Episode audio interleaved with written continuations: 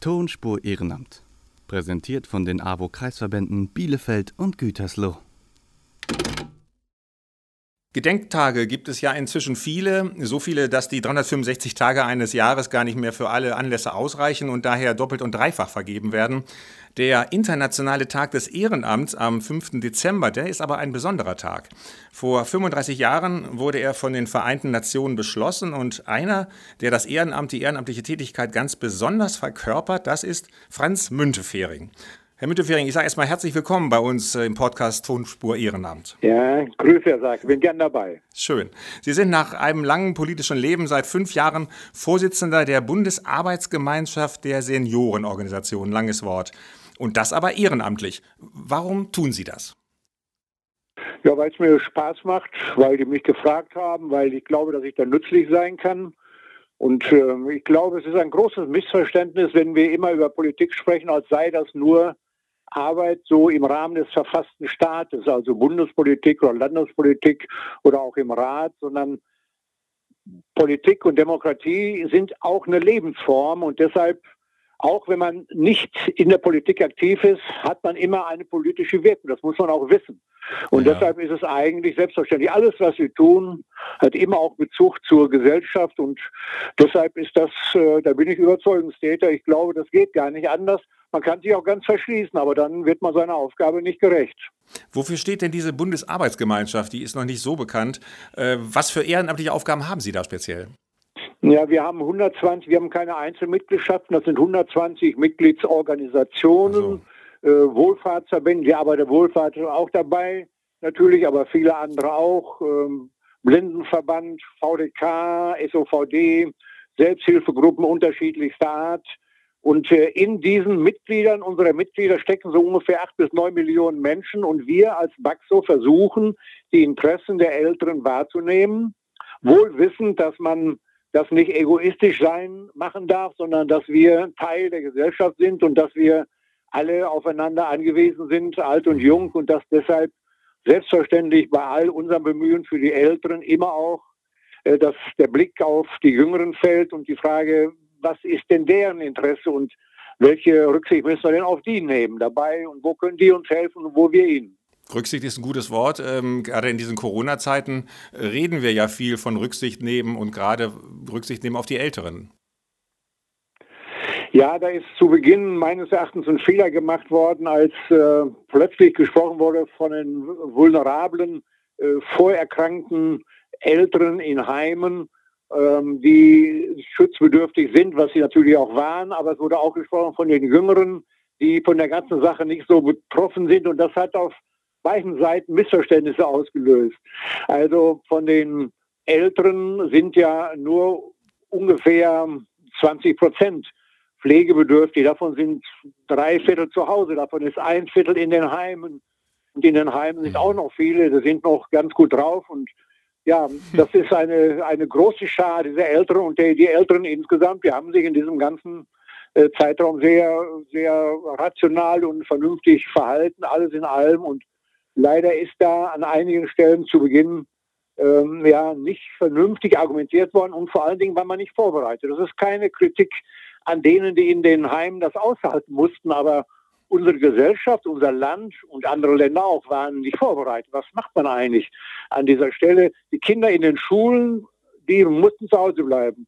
Manche Betriebe haben zugemacht, äh, die Restaurants sowieso. Ja, aber die in den Heimen wohnen, die wohnen da und da mussten jederzeit Lösungen gefunden werden und das ist wirklich schwer gewesen und da müssen wir noch besser werden. Ist das auch ein Aspekt Ihrer ehrenamtlichen Arbeit in dieser Bundesarbeitsgemeinschaft, das klarzustellen in der Öffentlichkeit? Ja, ja, wir haben da sehr intensiv daran gearbeitet. Wir haben immer wieder äh, Kontakt gehabt seit Mitte März äh, zum Bundesministerien, aber zu den Ländern.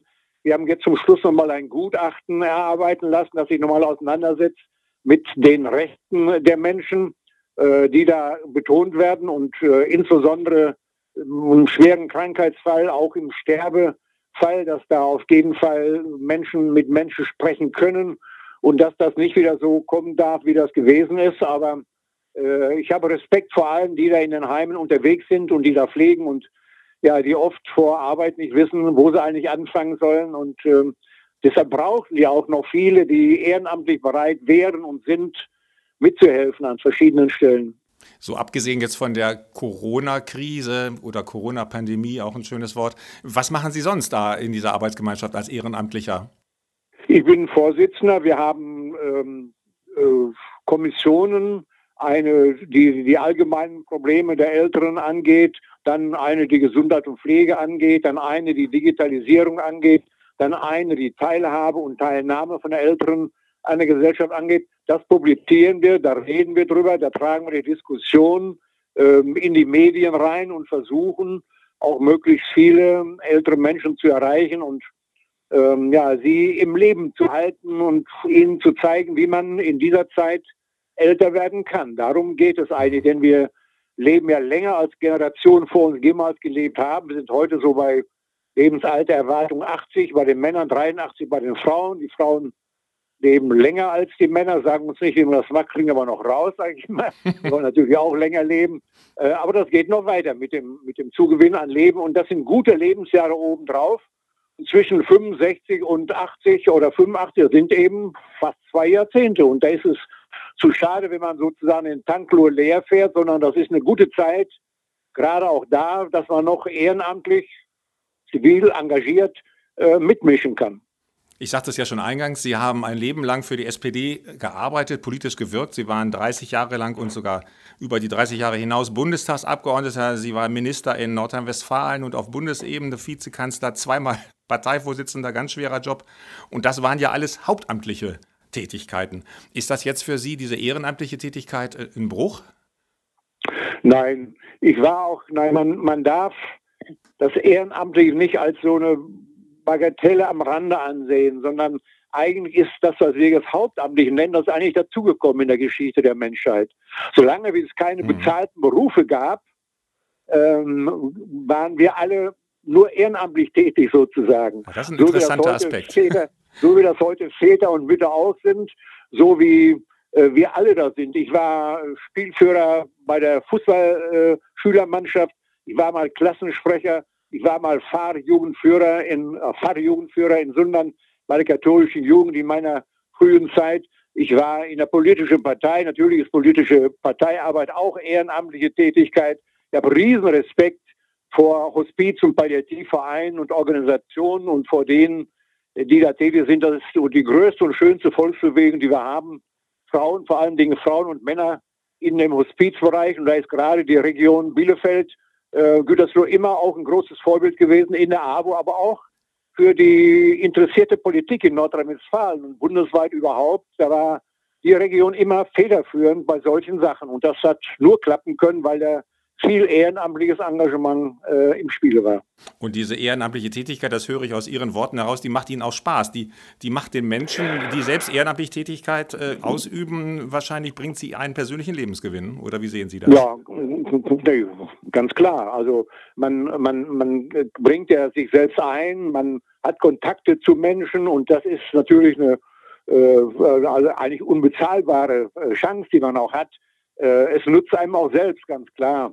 Denn im Älterwerden ist das Schlimmste, was einem passieren kann, wenn man nicht mehr gebraucht wird, hm. wenn man aussortiert ist, wenn man am Rande sitzt, wenn einen keiner hören will und man mit niemandem sprechen kann. Das ist eigentlich das Schlimmste. Und deshalb sage ich mal, alle, die, die sich aktiv bemühen, schon in jungen Jahren, aber auch in älteren, die kommen besser durchs Leben als die anderen, die sich zurückziehen und ähm, äh, nur noch sozusagen für sich selbst leben. Das Grundgesetz ist ja nicht nur für Menschen bis 65, sondern das gilt ja so lange, wie wir leben. Solange sind wir auch, wenn wir können, äh, das hat alles seine Grenzen, das wissen wir, das Leben ist eine ballistische Kurve, aber solange wir können, sind wir gefordert, unseren Teil dazu beizutragen, dass das alles gelingt. Viele Menschen sprechen ja vom Wandel des Ehrenamtes, vom Wandel der gesellschaftlichen Ansprüche überhaupt. Die Menschen werden egoistischer, anspruchsvoller, wollen wahrscheinlich auch, wenn sie ein Ehrenamt ausüben, mehr Spaß daran haben. Ist das legitim, so einen Anspruch zu haben, wenn man ehrenamtlich tätig sein will? Ja, ich glaube aber auch nicht, dass die Menschen egoistischer werden, sondern man muss einfach sehen, dass sich das fundamental verändert. Ich habe äh, gestern noch zufällig gelesen, im Jahr 1900 und äh, nee, 1850, glaube ich, äh, wurden äh, nur 50 Prozent der geborenen Kinder älter als fünf Jahre. Heute sind wir bei 96, 97 Prozent. Das heißt, wir haben uns daran gewöhnt, dass wir eine Gesellschaft sind, in der wir alle lange, lange leben. Und äh, ich glaube nicht, dass wir egoistischer geworden sind, aber manche können mit diesem Alter nach der beruflichen Zeit nichts anfangen, weil wir das nicht gelernt haben. Wir lernen in der Schule und in der Ausbildung für die Arbeitszeit und wenn das vorbei ist, dann die Männer schlimmer als die Frauen, fahren den Tank leer. Was sollen sie auch machen? Die Frauen haben immer noch eine nähere Beziehung zu, zu Hause und wissen immer noch, was ihnen was, äh, dass er weiß, was ihnen einfällt, was sie machen können. Die Männer gucken sich an, was soll ich hier? So, und, ähm, Kein Lob für die also, Männer, Herr Müntefering. Bitte? Kein Lob für die Männer, aber eine realistische äh, Einschätzung, die ja, Sie da gerade. Also, also ich habe das, hab das erlebt bei meinem, bei meinem Vater, als er arbeitslos wurde, da war der 62, jemand machte pleite, dann hat er den Sauerländer Garten fünfmal im Jahr umgegraben. Meine Mutter sagt, das ist völliger Quatsch, was der macht. Das ist für den Garten auch gar nicht gut, aber lass ihn besser ist da draußen, als wenn er hier drin ist. Ja. Viele so, Menschen haben gar keinen Garten die, heutzutage. Ja, ne? Das sagte ihnen alle Liebe und Vollschaft zu ihm. so, so war das. Ja. ja. Ich komme nochmal auf Ihre, auf Ihre langjährige Tätigkeit als Politiker zurück. Wir führen ja dieses Gespräch aus Anlass dieses internationalen Tage des Tag des Ehrenamtes. Da werden ja auch wieder viele Lobeshymnen und Reden geschwungen, äh, Verdienstorden verliehen. Ähm, meinen Sie, dass sich die Politik so ein bisschen besser einbringen könnte und die ehrenamtliche Tätigkeit in der Gesellschaft ein bisschen mehr wertschätzen sollte? Ach, wir machen da schon eine ganze Menge, aber es war schon gut, dass dieser Tag des Ehrenamtes gekommen ist. Es gab ja auch, es gibt ja auch einen Tag der Arbeit, 1. Mai. Mhm. Das finden wir alle selbstverständlich und dieser andere, dieser neue äh, Würdigungstag, der ist aus meiner Sicht auch ganz wichtig und hat nochmal betont, äh, wie wichtig das ist und äh, wir ziehen auch Konsequenzen. Wir haben gerade in der letzten Woche äh, die erste Stiftungsratssitzung gehabt der Deutschen Stiftung für Ehrenamt und Engagement. Das ist neu gegründet und das ist ein Versuch, in den nächsten Jahren nochmal von der Bundesebene aus mit den Ländern und den Kommunen dem Ehrenamt nochmal Rückenwind zu geben, denn wir wissen ganz genau, das Ehrenamt realisiert sich vor allen Dingen kommunal, meistens kommunal. Und äh, die Kommunen, in denen das funktioniert, wo es mhm. viele Vereine und Organisationen gibt, wo die Eltern sich mit den Jüngeren treffen, wo sie Patenschaften übernehmen für Kinder oder wo auch junge Menschen Eltern helfen. Das hat ja jetzt bei Corona auch sehr stark gegeben. Wir bringen ihnen das Einkauf, das Essen mit und sowas. Alles wurde eingekauft füreinander, es wurde gesorgt. Ich bin deshalb ganz zuversichtlich, dass da durchaus äh, Handlungsbereitschaft da ist.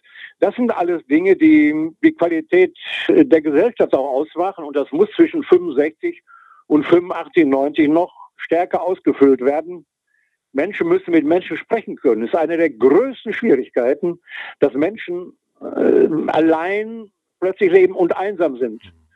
Das Ehepaar hat nicht mehr fünf Kinder, sondern eins. Das macht das Abitur, zieht weg, studiert irgendwo. Das Paar lebt alleine, nicht mehr drei Generationen im Haus, wie das früher war, sondern zwei alleine. Einer stirbt, meistens der Mann, sie ist alleine. So. Und dann bist du alleine und allein sein ist ja mal ganz schön, aber wenn du einsam bist, ist das schrecklich. Und äh, das ist ein großes Problem. Und da muss man drüber nachdenken, wie kann man eigentlich soziale Kontakte verstärken, wie kann man sie organisieren, was kann man eigentlich machen, wo man sich trifft, Bewegungssport macht, aber auch Kaffee trinkt miteinander, sich zusammen Filme anguckt oder ins Theater geht oder zum Schwimmen geht, Menschen einfach kennenlernt und dies auch organisiert. Und ähm, da gibt es gute Beispiele. Und äh, wenn ich mich recht erinnere, gab es auch in Bielefeld immer so eine, die, die, die freie Scholle ähm, so eine Wohngenossenschaft, die heute äh, wo sich, mhm, eine große wo, ja, wo, sich immer, wo sich immer Leute trafen und die auf diese Art und Weise so soziale Kontakte organisierten. Ich habe das oft in Deutschland als Beispiel erzählt, wie man das vernünftig machen kann. Einfach. Die AWO macht das übrigens auch hier äh, in, in, in entsprechenden ja. sozialen Einrichtungen, die das gemeinsam ja, betreffen ja, und Handarbeiten und basteln und Kaffee trinken und klönen und halt eben nicht einsam sein. Das ist, das ist wichtig, das ist wichtig, ja. Herr Müntefering, vielen, vielen Dank für das tolle Gespräch. Hat mir sehr viel Spaß gemacht. Ich bedanke mich aber auch bei Ihnen fürs Zuhören draußen im Internet und ich bedanke mich ganz besonders am heutigen Internationalen Tag des Ehrenamtes bei allen Ehrenamtlichen in der Arbeiterwohlfahrt. Ohne Sie, ohne Ihre Mitarbeit in den Ortsvereinen, den Einrichtungen und den sozialen Diensten könnte die AWO ja gar nicht richtig funktionieren. Also herzlichen Dank nochmal. Und ich bedanke mich auch nochmal bei denen, die Sie jetzt gerade alle erwähnt haben, wünsche Ihnen eine gute Zeit und bleiben Sie weiter aktiv. Das ist für Sie selbst gut und für unsere Demokratie und für alle Menschen in diesem Land auch. Dankeschön, Dank. Franz Müntefering, dass Sie sich Zeit genommen haben für uns. Alles Gute Ihnen auch. Danke, tschüss. Tschüss. Das war Tonspur Ehrenamt. Vielen Dank fürs Zuhören.